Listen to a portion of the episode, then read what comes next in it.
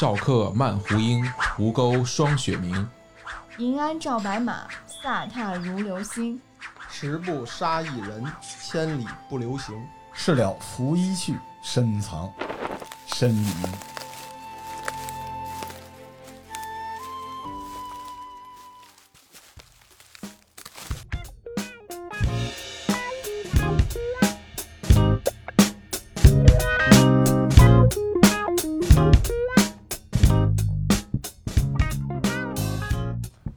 大家收听这期的新节目啊！大家以为是要聊耕读小二楼，其实错了啊！我们这期聊的是传武。其实这个创意最早是铁探长跟我们录过三期摔跤节目，然后当时那个听众的留言里面，罗叔跟铁探长一起录一期传武吧。其实大家不知道，我其实是一个身上有功夫的男人。待会儿我跟铁探长还要练练那个师门。我们在介绍传武之前，首先捋捋武侠门派吧。之前我们录汉服的时候，瑞希说他入坑汉服是因为心里活着一个侠客，他特别希望自己能够扛着一大宝剑啊，长袖善舞。回到传武啊，咱们说什么算传统武术啊？大家感受一下。让瑞希先来，先犯一个错来试试看，什么是传武啊？传武不是江湖吗？传武是江湖武林，所以你认为武是武林的意思对吧？传是什么呢？船上的武林，有可能。所以你觉得传武是江湖？康 Sir 觉得呢？我理解传武就是传统武术嘛，属于有中国特色的 技击方式。探长来，传武内行人说说。其实我对这个词已经很模糊了。嗯从我开始找中国式摔跤，我的印象中，传武是一个包括传统武术在内即将被失传的一种东西。但是在老人家或者说在师傅们的眼光中来说，传武是他们那个时代的一个江湖类的词。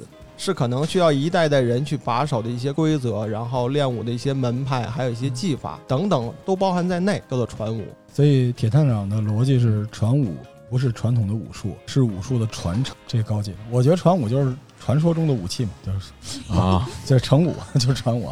很多人说传武，但是传武这个逻辑其实是在上世纪八九十年代才定下来，那之前不说传统武术。但是中国建国之后，好像就没有大规模的进行这种竞技类的武术大赛的传统了。传统武术在建国之后呢，由于不太民安了，体育属性向上，表演属性向上，但是竞技属性就向下。我们在下一期会大家说说你们想听的那个，这一期我们还是调调书本。早期呢，传统武术的分别是分南北两派，一般都叫南拳北腿哈。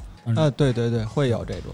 那我就以为南拳就是只会打拳，然后腿嗯就不会动、啊，北北北腿就就是上腿全是全上腿，听起来特别不好。但实际上还有一个国内现在武林人士吧比较认可的方式，就是内外两家。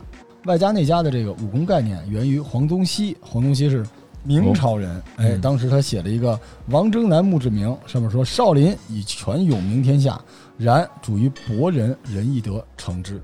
有所谓内家者，以静制动；犯者应手即扑，故别于少林为外家。其实他这个说法不太专业，因为少林可能自己特别不愿意别人管自己叫外家啊，显得特别没文化。外家就是刚猛，嗯内家是从内至外去修炼的，所以这个少林反正不太同意自己是外家，觉得自己内外兼修啊。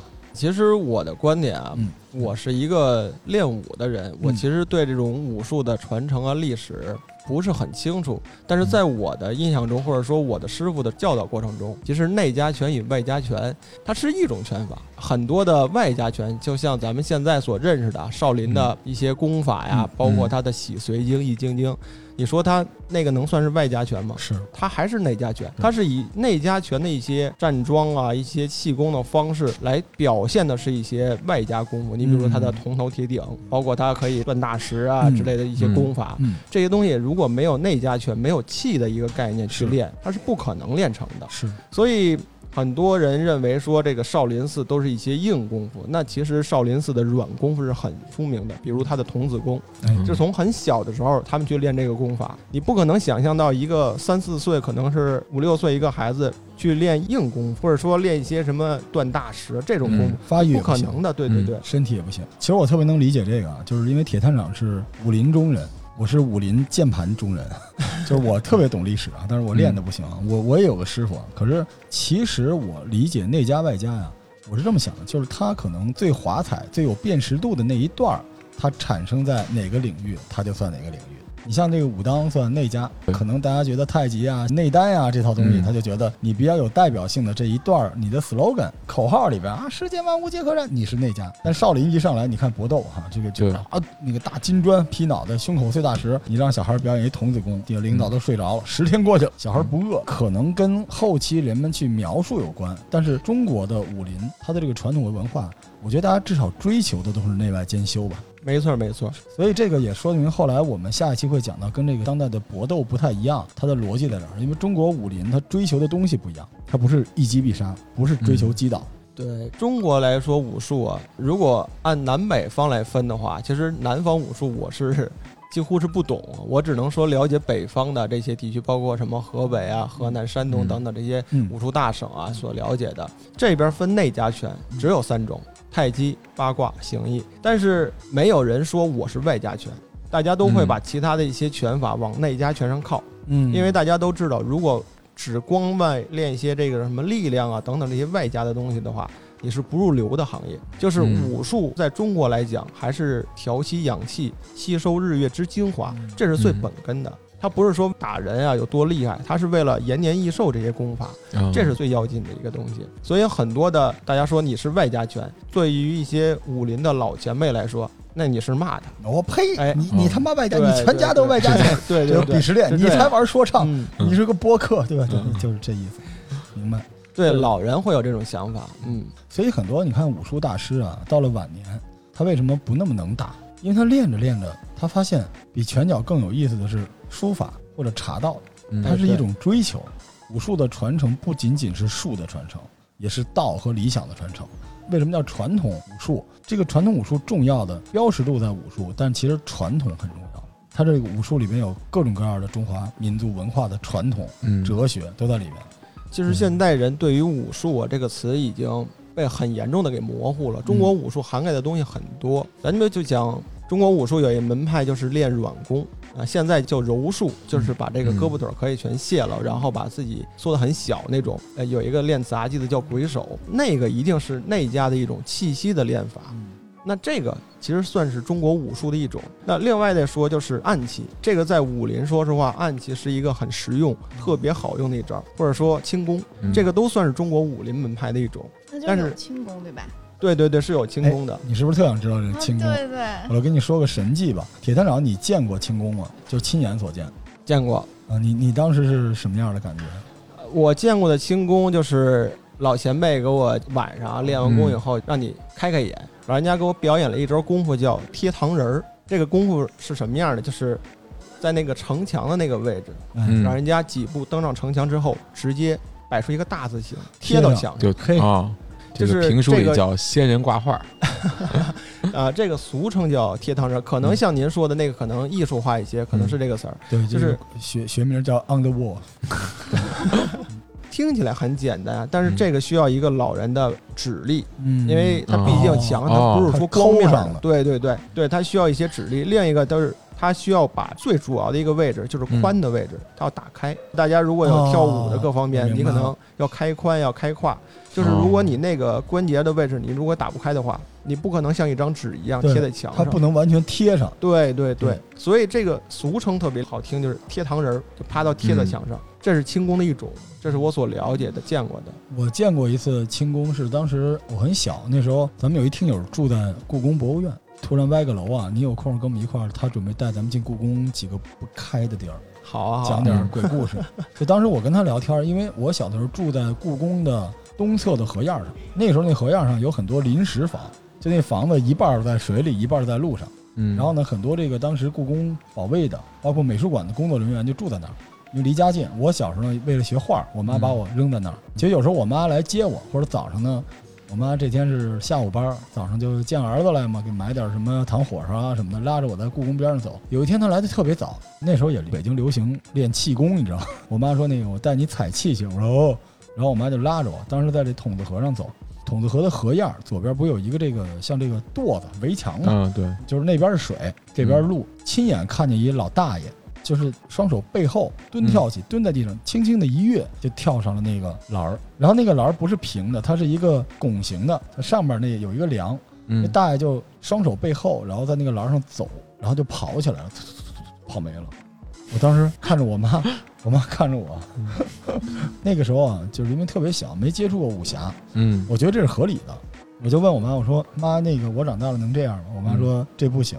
然后因为我妈妈那个时候就是因为医生嗯接触到一些这江湖。我妈还给我讲了一个事情，但这个事儿就跟铁探长说这挂画很像。就当时他亲眼看见，因为那个时候他那个部队就是故宫的那个地方，嗯，然后也是筒子河边上，亲眼看一个人像什么，就跟跑酷一样，往后大概倒了四五米，直接就从城墙走上去了。但是很快啊，就嗯蹭蹭蹭蹭蹭蹭就上到城墙上面。然后上去之后干嘛呢？再往下走，噔噔噔噔噔噔走下来，练一种功夫，就走到地面上，就是不往前趔趄，直接就盯住，最后一步到地面上盯住，然后再转身，嘿，再跑在顶上，然后再往下，傻了，就真的是有轻功。但是这件事情，直到很多年之后，我看很多武侠，嗯就是咱们最早接触那威亚那种飞来飞去那种，我觉得这有点假。但是你要说这个跑酷什么的，我都觉得这肯定能做到，这真是一种功夫啊。最近也流行那个武当山有一道长，看啊，过水上漂，啊我的个天呀！那要是真的，我还真有点信了。我我就不去看雾了啊，大家也看从那个山头啊噼里啪啦蹦上，在水上蹦蹦蹦跑过去，挺好玩的。所以轻功其实是有的，嗯对。老罗刚才说的那个，那如果在轻功算是拔坑之术，就那个练习的时候，听着像库里安佐忍术，呃，他他那个那个练法，就是他不管是练他的弹跳力，还要练他的这柔韧性，就是他练的时候在地上挖坑，挖一个大约一米的坑，然后人进到坑里面，从坑里头往上蹦，然后逐渐这个坑要越挖越挖越深越挖越深。另一个就是你刚才说跑墙的那个招法。那个招法需要把你的这个后腿那根筋要蹬长，哦就达到什么程度？就是你的脚面的脚趾尖儿要能贴到你的迎面骨上，就是你那个脚如果不折过来的话，你走墙你是走不了。你想，嗯如果你的脚如果折过来的话，走在墙上你是成了一个九十度角，所以这个情况是需要你锻炼，这也是轻功的一些练法。而且故宫河沿那个位置是一个练武大家聚集的地方，对对对气，大家都在那儿有几个地方。对，像说采气，采气不是跟道家它也是气吗？练气嘛，但是不一个气，对吧？其实气这个概念，就是有很多的，不管是宗教还有武术啊，的确它可能是源于一些修行者，包括佛教，包括道教，它都会有气。只不过各个门派它有练气的不同的方式方法，可能他们的从道家或者说佛教家这个传下来以后啊、进入到中国武林，可能会在不断的改变，可能就成成为一个其他的门派啊之类的。但是它的这种气功的最根基的东西都是那些。咱们说的练气是指呼吸的方法吗？包括呼吸的方法，这可能有点涉及到中国的玄学啊嗯，它可能涉及到呼吸更高深的一些，它可能要包括吃气，就是哦你怎么把一口气吃到肚子里。咱们平常人会认为这是一种憋气的方式，但是如果咱们以现在科学体育的这种方向，也比如打拳击，它可能是一种无氧运动。那这个运动如果在中国气功来讲，它可能提前把一些气预存到体内，然后爆发出去，可能瞬间爆发出去。咱们小的时候看这个《龙珠》会有龟派气功吧？啊，对，哈咪哈密哈，对，那个东西在小说或者说在漫画中，大家感觉这不可能，认为是不可能，但实际上在气功中会简简单单依照那个会有，但绝对不会像那么神啊嗯，可战斗力不够。对，会有人可能在就是练气练到一定程度，他会在嗯腹部啊等等一些，他会经受很大的压力，或者说抗击打能力很强。其实他嗯并不是说靠他的肌肉，而是靠一种气来顶着这种劲儿。所以这叫内练一口气，外练筋骨皮。但实际上这句话非常奢侈，这就是内外兼修了。外练筋骨皮就是外加，内练一口气是内加。但是你内加修完了内，你也要修对外的击打的这个媒介，对吧？嗯你要安置这些东西嘛。所以其实传统武术的发展方向肯定是内外兼修。但是再继续发展，随着历史的进程啊，人民的生活水平的提升，它慢慢的就脱离了原来的技击、防身、格斗、搏斗，道行高一点的就奔着思想方面去走，道行稍微低点的也是个强身健体。所以武术真的是往这个方向去了。咱们刚才顺着铁探长说的这内家啊，大家再聊聊这事儿呢。我从小都听，因为我们家有很多练武的师傅来找我妈看病，对，然后小时候就他们老跟我讲那个段子都很神奇，以后有时间慢慢跟大家说啊。但我们说一下内家首推的这太极、形意、八卦这三个门，因为少林太多了，我们就不聊了。这太极拳啊，太极拳其实铁探长练过太极吗？练过一点儿不多，也算经过这个大师指点，但是这个太极拳真的太难了。是，嗯，太极拳反正现在分类也特别多，而且太极呢，应该是国家啊明着暗着都特别鼓励的一种方式方法。男性的广场舞相当于，而且强身健体，而且太极拳有一种好处，它就是可以让人不那么浮躁嘛。因为现在我们这个时代啊，日新月异的，对吧？大家的压力、机会、欲望都在，所以太极反而可以让人的心更平静。而且太极的这个锻炼啊，更符合现如今咱们说这锻炼身体的这个东西。它对人的体能要求没有那么高，而且它可以练气。因为待会儿铁探长肯定会讲到很多武术是要以气为根本的，嗯，所以如果你不到的话，你反而伤气。但太极是比较养气的，它是现在练功的一个底子。太极比较有名，现在杨氏太极是吧？这杨露禅，杨氏太极，这个杨露禅大名人啊，超级大网红，嗯这个清朝的大网红。然后武氏太极拳，这个河北的永年的人啊，就是这种嗯老老乡。武氏太极，然后吴氏太极，吴氏太极现在也特别有名。嗯也连锁了。太极拳现在应该是这个太极拳的阿里铁军，嗯吴氏，然后孙氏太极，孙氏太极在南方比较多，而且孙氏太极拳啊，孙禄堂啊在北京南方，对，而且他注了很多的这个理论，嗯而且他的传承的脉络非常的清晰。然后何氏太极，何氏太极是温县的，也是南方多一点。就何氏太极可能是更偏于这个啊长袖善舞这个表演型这个。这个太极其实我们是通过金庸先生的武侠小说，嗯但是在那之前，我完全不懂太极是什么。我人生三次懂太极是什么。嗯第一次就是《倚天屠龙记》，以柔克刚；第二次是看那个《少林足球》，您记得吗？这里边那个赵薇，赵薇是一太极，然后那个球那么凶过来，然后用手绕绕绕绕出来。第三次是当时那个中央警卫局一个领导退休了，但是这个人老心不老，非要向我父亲证明他尚能犯，然后就是叫摔我。然后我当时不知道，我问他您是摔跤吗？他说不是，嗯我是太极。我说嗯行。太极我不怕，因为从理论上来说，就是你使多大劲儿，它弹多大劲儿。嗯其实真不是，当然它是杨氏太极。然后我飞出去了。我记得那时候我们在大会堂吃完饭，一瞬间，就是他让我说：“你说小子，你别使劲，然后你就这样，你就揪我一下。他说我知道你怕伤着我，你还挺懂事儿的，你就使劲蹬我一下，往你怀里蹬。我说行，我一蹬，我整个那人就是，而且他那个劲儿是我不知道啊，因为铁探长估计很少被人打，我是经常被打。就他那个劲儿，你为什么飞出去呢？就是他是憋着你的，嗯，你知道吗？就是你这胳膊，它那么一掰，你拧着自己的劲儿，但你这一上步一撤步，它嗯正好是卡住了，所以你只能摔一跟头。然后在摔跟头的一瞬间，你往那个方向摔，就嗯摔反了，所以他那胳膊一一抖，真的是一抖。嗯我等于是自己被自己就踉踉跄跄的叮叮叮叮叮那个绊了十几步，直接坐那墙边上了，哦而且我这手还抖，对，这是太极的一种最传统的，就是借力打力的一招。太凶了，发劲的方式，太凶了。但太极好像是最近这太极是一个很博大的概念，就跟你聊比较大众化的，就是你聊日本忍者，它也很多门派，都叫忍者，但是太极也是。如果你要想聊太极的话，从中国这儿啊，你嗯必须要了解什么周易啊这些哎，啊嗯这些文化的知识。如果说它从传武方面来讲啊，太极我认为最初的它一定是传自于武当的道家修气，嗯，呃，练身的一种功法，嗯叫太极。而且我知道的太极最初的一个名字叫做小乙太极。哦，这个太极拳它不是像现在咱们视频啊各方面放的。如果大家呃有去过武当山的话，会看一些道士，嗯他们练的那种太极拳，人家是就是以双足着地嗯这么一个位置练一种拳法，这个脚不分，不离开地面，会有一些比较慢的动作。可能他这套拳打完大约在两个小时左右，就这一个人站在一个固定的位置打两个小时的拳，而且他会把他的自己的身体各方面的关节、骨节，然后柔韧性摆在一个最大的一个程度。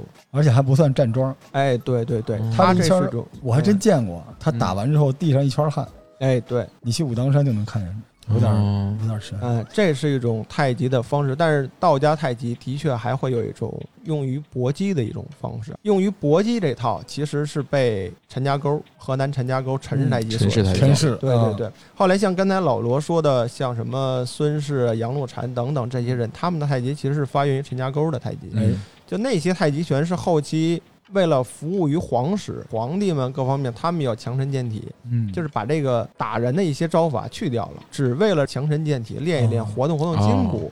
所以那些太极拳，他们有的叫做宫廷太极拳。所以你要这么划分的话，太极拳真的太多了，太多。可能它太极拳本身就硬刚一个传武，它都不算分类，它就是嗯。一层，因为太多了。而且就我们刚才讲的这个传武啊，我再给大家补充一点，我们现在讲的不包括技击。如果说古代的武术是传统武术的话，嗯当然这个不严谨，嗯古代的武术一多半儿，我觉得七八成都是带武器的。嗯，对，对对，这个徒手技非常少，但是现在我们聊的这是徒手技啊，先先说徒手技，带武器可就这个，如果中国和国外带武器打打那嗨满，你看看中国是啥战绩？你别什么 MMA、UFC 都不在了，嗯现在咱们聊的是徒手技，徒手技，嗯所以我觉得太极应该是得其时，就现在真是太极拳的好时候，也好练嘛，对吧？好练。其实大家练练太极拳，活动强身健体没问题嗯，但是千万不要把太极理解为就是为了这个活动一下哎，关节功法的这个嗯太极拳。为什么我刚才跟人说了，就是太极拳我学了一点儿，真的是太皮毛，其实都算不上啊。嗯，但是我的确见过大师级的练太极拳，那是用于技击的。嗯哦就是太极拳，我现在了解可能还会有更高的功法。我了解到太极拳最高的功法叫做乱采花儿，听这个词儿可能很普通啊，这个 采花儿啊乱采花儿，对乱采花儿。啊啊啊！对不起，对不起，重点听的都是这儿，我想多了，嗯。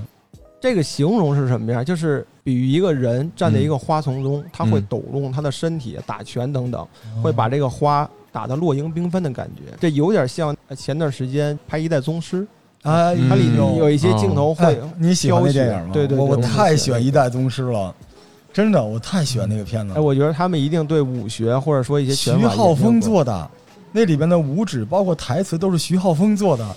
哇，那个太好看了，那个片子，而且那里边对很多拳法，你记得当时叶问闯那个嗯碉楼的时候，对碉楼。哎嗯呦，太棒太棒，还有章子怡那个在雪地里打的那个太八卦对，巅峰。呃，那个一定是他们作为八卦呀、太极，或者说在里面还有形意、还有通背拳、嗯。还有八极之类的这些，他们一定做过深入研究嗯，是。而且他们这个研究的方向是以搏击的方向去研究的，嗯。不是说以武术表演的方式，那个很厉害。是。这刚才我们说的是太极啊，太极其实我再多说一句啊，就各位小伙伴儿，你嗯们也可以练练，因为太极拳就算只得皮毛也能出汗，而且它有一个特别重要的点，就它这个拉伸会保护你的脊柱。就我特别推荐听咱们节目的 出租车师傅，因为我每次打出租车打车的时候，我一看那师傅腰板特直，我就问他，我说您是不是练拳？北京真的有好多出租车师傅是有师傅教着嗯练拳，而这个教练拳的师傅也是开出租车的，但他们之间那个关系是吧，挺融洽的师傅什么的，师兄师弟什么的。嗯有的时候我回望京的时候，总会在那个大蜡烛那底下看见一帮练拳的。太极拳啊，没事啊抻两下，他对身体特别好。对我再多说一句，叫大家千万别没事活动这个脖子，然后转那腰，嘎巴嘎巴嘎巴，那就是自杀。因为那个东西是反人类的，你的螺丝扣就划扣了。嗯但太极拳是抻的，抻完筋，然后你的筋膜跟着筋走，然后你的肌肉跟着筋膜走，骨骼再跟着肌肉走。所以嗯这太极年轻人啊，自己没事儿蹬两下挺好。啊，咱们刚才跟铁探长聊完了太极，哎，有点意思啊。今天这个起范儿，铁探长一聊这个，我发现两眼放光。嗯也喜欢铁探长的各位女士啊，当你升级成女侠的时候，你可以打败他。这真的真的，这铁探长肯定看那种打黑丝儿什么的没感觉，嗯要来一个那种灯笼裤，拿了一个剑，嘿，嗯小铁，你要找的是我吗？铁探长嘿，来一个跪腿德赫勒什么的，说不定就成了。咱们这个第一个啊，然后咱们再说这三大门派，咱们再说说三大拳系，形意。形意是挺狠的，嗯这战斗型的拳系啊，形意嗯也叫呃，之前这个现在这个形意啊，有点这个形状的形意，就象形拳什么的。我小时候最喜欢跟小伙伴打拳，嗯蛇拳，你们会那个吗？会蛇拳后来我什么螳螂拳，后来我小伙伴把我给问傻了，嗯他大老方，你这是什么？我说我这蛇拳。嗯他说你那舌头是什么？我说是蛇的信子。嗯他说那你是要咬我呀，还是用拳打我呀？我想了想也是啊，我吐半天舌头管屁用啊！但是形意其实最早的时候叫新意六合拳，这个拳真的是特别特别狠，特别特别能打。呃，形意真的是是吧？从枪法里出来的，呃，形意在我知道的，就是在八卦、太极还有形意这三门啊，嗯搁到搁到倒退七八十年、嗯这这个时间段来说嗯，形意是第一名，都是比武，就是你是太极拳，我是形意，咱嗯打一场，几乎都是形意赢。嗯为什么？就是因为八卦跟太极太难练了，而形意好练，而且特别实用。形意入门第一式就是王八拳。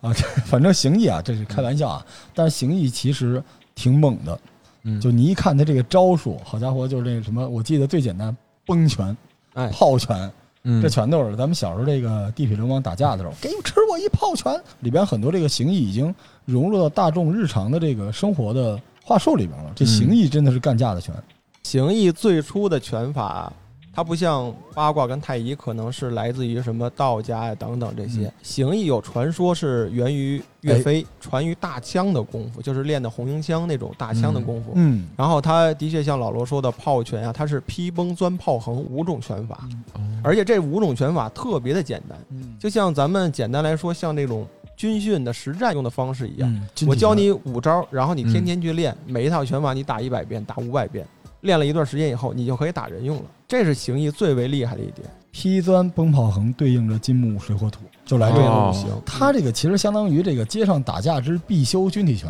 就这东西。但是它这个呢，我不知道您记不记得当年有一游戏啊，叫《金庸群侠传》，嗯，记得里边最厉害的招数叫野野球拳，形意就是没有那么复杂的招数，但每一招一式你练到足够纯熟的时候就能打人了。铁探长说这个我也茅塞顿开，嗯我那时候在说为什么太极和八卦打不过他，你这么说我就明白了，因为他好练，比较容易出成绩。对，唯独我在大学的时候散打比赛的时候用过的就是形意拳，八卦跟太极我从来没有敢用过，我前两那个不天敢用。我前两天看那个就是之前那个大师马保国嗯啊，不是被干了吗？干他那人说我这就是形意，这好玩了。这人也挺聪明的，后边可能有团队啊。你一直以为说是什么 MMA，、他说不是啊，我这是形意拳。这马保国，待会儿我们下一期聊聊现在被爆脆的这些大师们啊。但是其实形意呢，之前就是铁探长说的，在民间啊、名声大噪，因为说是岳武穆传下来的。嗯为什么呢？就因为他太像军体拳了。他这几招几式，就是现在啊，我不知道，就我们现在解放军咱们军训练的这个军体拳里边，会不会有些招数，比如这个崩和勾啊，这真的挺像原来形意的这个意思。近代有话语权的一些武术大师，徒弟比较多，脉络开枝散叶比较多，而且有文学著作的，你像这孙禄堂，嗯对吧？孙老师，对，这些人嗯，这孙氏基本都是打形意，形意也好看，这是一个打架的拳形意。嗯然后最后这个三大拳术里面说最后一个八卦掌。八卦这也太传奇了。话说 《雍正剑侠图嗯》八卦掌这东西，董海川所创，这就是铜林的原型。原型，嗯，对，嗯，差不多差了几十年，铜林的原型啊。然后八卦掌其实在中国的流传非常的广，因为它不光是掌法，嗯它带了一八卦，而且八卦最厉害的是它的掰扣步，就是它的步法。脚步，嗯，对，对这个八卦要讲究天圆地方嘛，就是练这个功法呀，它是围着一棵大树，嗯，就是以那棵树为圆心，然后人要围着那个转。但是你要知道，人是两条腿，所以有一个脚步是画圆，有一个脚步是画方。这也也就是八卦的天圆地方的说法。八卦哦并不是说八卦掌有多厉害，八卦的最厉害的就是它的步伐，其次是它的掌法，那是相互统一一个一个打人的用。那我想问一下，这样子走对，嗯就是实战到底有什么作用呢？实战可能是就是穿针打闪的一个过程，嗯很快。像刚才咱们聊了太极啊，聊了形意，其实八卦打法它不是面对面打你，它是采用人的四十五度角，它是有另一种套路。就为什么八卦在最初出现这个拳法之后，可以说统一了当时的武林，就是他这种拳法太少见了，没人用过，而且他的练功方式以及他打人的角度。很难让当时的这个武林人士去揣摩到，所以才能有一战独占的这样的。所以你说这个段誉这凌波微步，包括《鹿鼎记》里面韦小宝的也有一种碎步子是吧？嗯，神行百变，神行百变，其实就是这个八卦，脚步是最重要的，就在你身前，就是他就是转转转转转转，八卦这个，走位比较飘忽，而且你说这个八卦厉害还是太极厉害啊？因为这个太极呢嗯。是它不转，但是呢它这个劲儿是转，嗯。八卦呢是它一直转，但是这个劲儿是直的，也是有点巧劲儿。结果这两个宗师在野史里面、正史里面确实没有记载，在野史里面，杨露禅和东海川打过一次啊。这个传说啊特别神奇啊，这瑞希假装很痴迷，其实完全不知道这帮臭老爷们儿讲什么。就就当时这个有一个，但这个传说用在谁身上，反正都是他，就抓小鸟的故事。就他们俩在院子里是吧？喝完茶有一下午，然后有只小鸟从林一步出去，绕树的功夫嘛，一下哎就把这鸟给逮在手里了，因为他脚不好，八卦掌的脚不好，跌在手里了。然后这个杨露禅说：“你那鸟给我玩一下。”然后就就你你我我试一下，嗯然后佟林那给你，然后这个把这个鸟放在杨露禅的手里，结果这鸟居然飞不起来，因为杨露禅是太极宗师嘛，他把这个鸟啊要起飞要蹬一下他的手，他把蹬的这个劲儿给卸了。你看这个故事虽然有点狗血，但这个原理说的透透了。嗯，对对对，一个是佟林用各种角度，这个鸟飞不出去就给抓住了；嗯杨露禅是各种角度卸力，这个鸟嗯蹬不起来，所以这翅膀白扑腾飞不动，好神奇啊！我真希望写这种公众号的人多一些，对，好高级哈。然后我们讲完这三大之后，其实我们再多说一句通背拳，因为通背拳是一个比较特别的拳法。通背拳其实刚才我们说通背拳的时候，铁探长也挺有感受的，完全源自于军中武术的一种拳法，攻击性很强。通背拳其实北京的发源地是在牛街，所以为什么通背拳哦我很熟，就是它会有很多的回民兄弟来练这个拳，而且通背拳，呃，我了解它叫猿猴通背嘛，刚才也说了，它会模仿这个猴子，嗯。哎，然后这种猴子会胳膊很长，会很有力量嘛，它会有这种模仿动物的这种一种行为习惯等等来创造的一种拳法，嗯，而且通背拳是为数不多的拳谱里面就有对练，就是他是通过对练两个人能够共同长进。这个为什么我要说一句这个？我们到下一期讲到传武和当代的这个搏斗的对战的结果的时候，就是中国的传武很多是没有对联，就是提高自身的修行、修身养性。刚才瑞希问的这个打架怎么样，这是传武中非常小的一块儿，对吧？你不能说你每天吃饭是为了生孩子吧，对不对？它只是很小的一部分。我们说完刚才这三项之后啊，我们在少林我们就列过去了啊。这刚拳嗯太强了，天下武功出少林嗯，这就不说了。我们说的这个中华武术的五大流派真的有，嗯我一开始以为是金庸的五大流派，但嗯真的有五大流派。五大流派：崆峒、武当、少林、峨眉、昆仑。这崆峒派居然是一个源远流长的、特别老的门派，远远早于少林、峨眉、武当和昆仑，是特别早。这个最早崆峒派是唐朝，而且崆峒呢，其实大家知道这个像什么？就是后来我们很多这个武侠里边啊，或者是一些武侠作品、穿越小说里边，崆峒派其实是什么？就是所谓的唐门。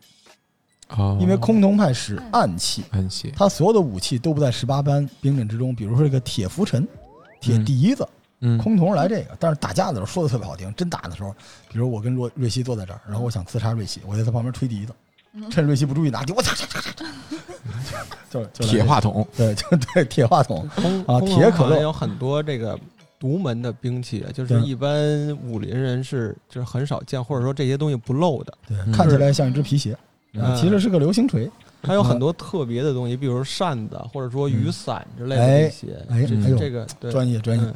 但崆峒有一点我啊比较难受的一点啊，就是他他第十代掌门啊叫这个掌派，崆峒不叫掌门，哦是叫掌派。第十代掌派叫燕飞侠，这哥们儿呢从小得武术冠军，得了一大堆东西，但是后来呢去日本发展，然后娶了个媳妇儿，这个媳妇儿叫花无影，这个名字可能也挺中二的起的。然后所以崆峒派第十一代掌派和崆峒派的未来嗯在日本了。这个源远流长的古代的门派，以后就可能跟忍术合在一起了。这个是什么年间啊？就是第十代跟第十一代，就是差不多当代八九十哦年代就已经在日本了，所以就挺可惜。但听那个嗯。崆峒那劲儿啊，嗯。各种飞镖啊、吹笛子什么的，跟那个呃忍者也 也对也有点像啊。这是崆峒，嗯。然后但是崆峒里面有一个东西，我得跟大家说一下，嗯。就是我在崆峒派有关的文献里面查到，嗯。就是古代的很多这个武术是和医术有关的，太极就不说了，对吧？对这个武当肯定跟医术有关。崆峒有一个神奇的东西，就是它里边提到了四个字儿，我觉得你们肯定会很敏感。它提到了“祝由”两个字儿，哦而且，崆峒的武功里边还有一个鬼门。就越来越听越像忍术，我就在想，可能鬼门十三针这东西是从唐朝出来的。大家思考，它说不定是鬼门十三针的正朔，他们是不是用毒啊？也用毒，而且他们也降神。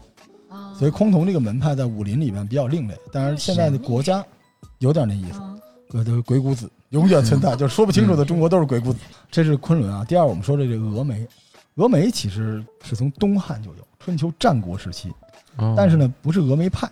嗯峨眉派建筑于官方文字是在明朝，而且我要说一句，就是峨眉其实它介乎于武当和少林之间，没有少林那么刚，没有武当那么柔，所以峨眉呢借力打力，而且峨眉基本上咱们叫无极空手，嗯什么意思呢？就是呃基本上没有那么多互相扯头发、抠鼻子那种招啊，都是远程的，有点这个，而且小打短打，所以它比较适合姑娘练。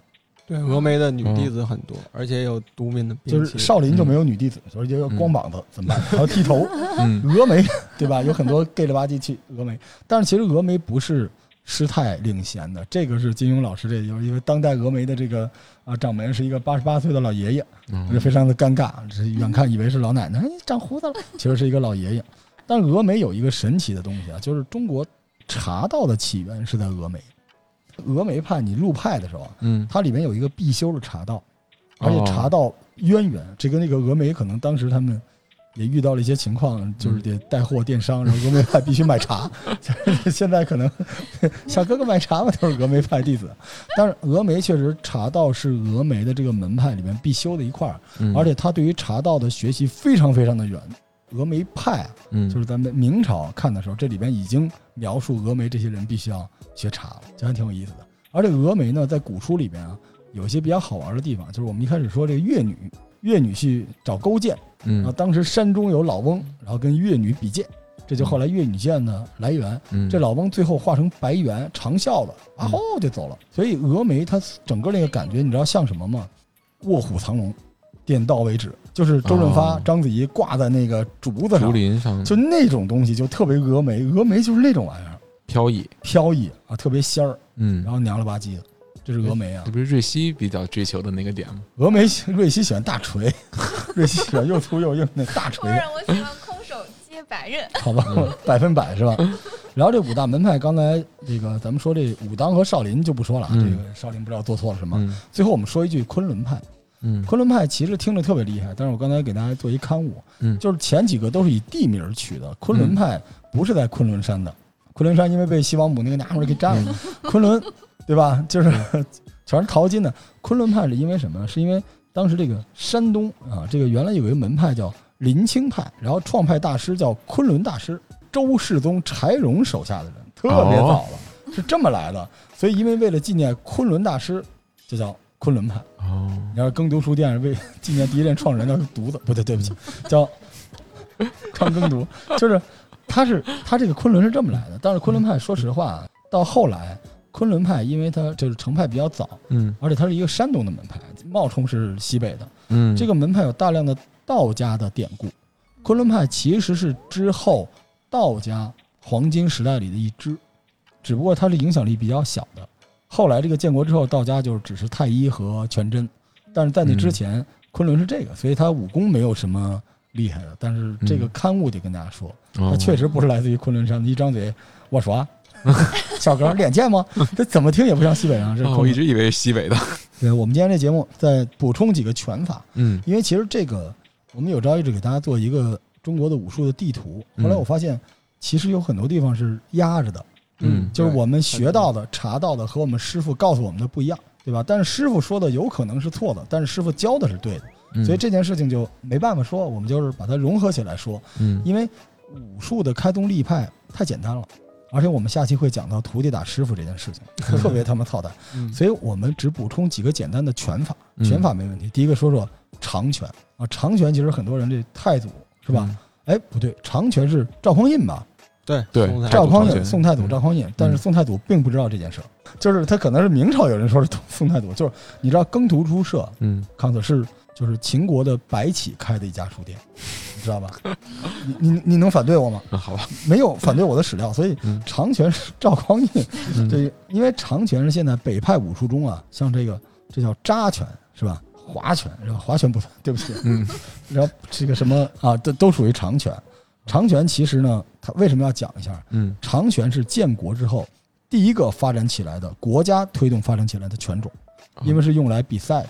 是本朝太祖，就是嘿，哎，对对对，啊，真是耕读书社的老康啊，刚才这些就是他说的，这个长拳的民众基础特别多，因为它主要是，而且这个大家说我们今天讲的虽然都是啊、呃徒手，但实际上，嗯、很多教拳的它里边是有大量的技击术的，长拳里面的这个棒嗯啊，这个刀是吧？比如我跟你比赛，咱们比长拳，然后瑞希光着膀子来了，我拿俩大锤，瑞希我操，这个就暗器，都叫长拳啊，对，这是长拳。第二个我们说一个红拳，嗯红拳很多对吧？对对红拳红拳是朱元璋了吧？红武，而且红拳是黑社会啊，对对不起，洪门，嗯这个当时的爱国民间团体打的王八拳都叫红拳。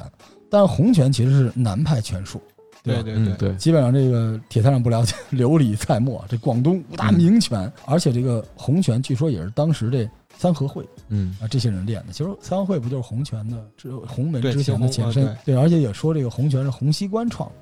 有点这个意思，就是洪拳。洪拳我们聊的都不是技击了，但是洪拳有一点好处，因为洪门在全世界的影响力非常大，对，所以洪拳应该是流传最广的中国的拳术，在海外。在海外啊，但是你过去一看，可能是庐山升龙霸，但是它叫嗯。洪拳，就都叫这个。然后就是刚才铁探长说的八极，八极极拳。拳可是个大狠拳啊！嗯。八极咱们这也没法说算内家外家啊，杀伤力像外家拳。他们最早有八极给画过，这就是野史啊。嗯，大家都知道中国那个八卦那个图，哎。中间太极圆儿，嗯。然后剩下八门嘛，嗯。什么对。乾坎艮震啊，什么收成上度那种八门嘛。嗯，以那个套到八极里面。嗯。哎，但是八极说实话，它是有内外兼修的双门功夫，只不过嗯。它的外家拳被很多人所看重的，因为它嗯打的内容特别多，特别凶，而且后期在民国还有在这个抗战时期，就是嗯很多八极拳的拳师都是这个政要的保镖，哎哦，哎。所以八极拳传得很快。呃进军教头，这说明什么呢？嗯。这说明一个是好练，就是说嗯不是说好练啊，比较容易入门；嗯一个是杀伤力极强。这个文有太极安天下，武有八极定乾坤，真是这么说的。我记得小时候啊玩过一个游戏，就是世嘉上出的，叫 VR 战士。嗯你记得里边那个主角叫结成精，他的所有的动作就出自八极拳而且我看过当时有一个采访，在做这个游戏的时候，游戏主创专门到了河北嗯去采访当时八极拳传人吴连枝啊，哦一直采访了两年才做出了那套游戏。吴连枝没告诉他这全是抗战用的。这但是这个八极咱们得说一句啊嗯，八极和形意嗯都是脱枪维权。因为中国古代的武术啊，嗯源自军中战场，兴于民间。就这两个拳呀、其实走的都是大枪大棍的路线，所以嗯杀伤非常强，而且打起来特别好看。八极有点跟后来那截拳有点像。八极很重要的，它就是它的肘，很多像中国拳术肘用的不多嗯啊，用的不多，一般就是听什么什么掌法，哎，没有说我什么什么肘肘法法的没有。您知道这个肘法，包括我们说这个脱枪为拳是什么意思？就是它在正经的武术里边，它的功能是把人打硬直。这么说大家就懂了，啊，是为了打硬直。因为中国武术啊，打硬直的很少。中国武术追求一击必杀，嗯前面都是试探，就一下打掉。嗯，所以在传武这个和搏击过程中是吃亏的。但是这种打硬击、打硬直的这种拳啊，它多多少少作战过程有点是拼消耗的意思。哦，所以实际上他现在这个打八级的到外边是能打一打的。哦，咱们再说一更火的拳啊，最后咱们用更火的拳来结束这个咏春。哎呀，来铁探长说说，哎，不，你先来，来瑞希，咏春在你心目中是什么？在我心目中，就是叶问。嗯，对，好吧，你看过咏春？你看你你对咏春有什么感受吗？就直观的感受，直观的感受，如果比起长拳，那是差别很大的。就是掰手腕是吧？打桩子，嘿，嘿，嗯稀里啪啦打对，桩对。差不多，就感觉没有那么好，就是不是那么你刚才说的大开大合那种，是吧？就是没有那个身体肢体没有那么大，但是感觉打人好像也挺疼的。老康对咏春，咏春，我最早是是小时候看个呃电视剧，里边当时说传说是演呃一位女性的武武学家严咏春嗯来、来就是发明或者是是创创出来的，所以咏春的技术动作好像都是比较小，呃频率比较快，给人的感觉好像打击力度不是那么强，嗯但是是以高频次来有一个杀伤。铁探长来吧，来来说一对的。呃 铁探长应该咏你，我看你这架子你不咏春没试过，但是我玩过那个木人桩，哦呃，嗯赶上有那么一个机会有。但是我是感觉咏春它跟北方的拳完全是完全不一样，完全不一样。就是北方拳会很硬朗，而且它是出拳呀、进肘啊等等这些。嗯。咏春你会发觉它会是在同一时间手脚并用的，嗯，就是如果你打木人桩的话，你会嗯发现那个木人桩不是说上面有两个桩子，然后它的在腰腿部那个位置也会有，所以你打它的时候，你会发现，特别是看电影的话，你会发现打咏春桩的那木人桩的话，它是手脚并用的。嗯，就是他同一时间会抬腿，会会打拳。哦这个在北方拳，呃，可能会有一些门派会有，嗯但是很少，特别的少。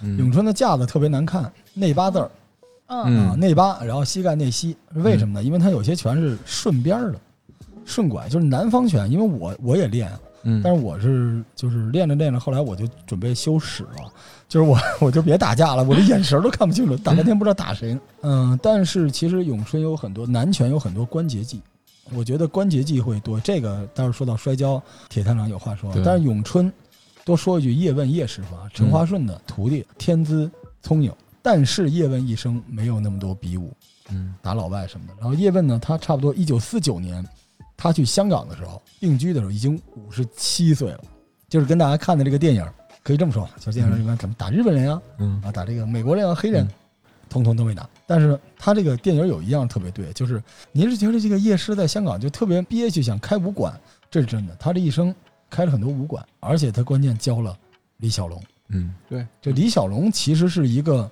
就我们现在这个年代是需要一个李小龙，把这个武术中的精髓和格斗综合在一起。他的目的嗯不是为了击倒敌人，而是为了全世界认识到中国功夫的厉害。所以他在那个年代是一个不折不扣的革命家。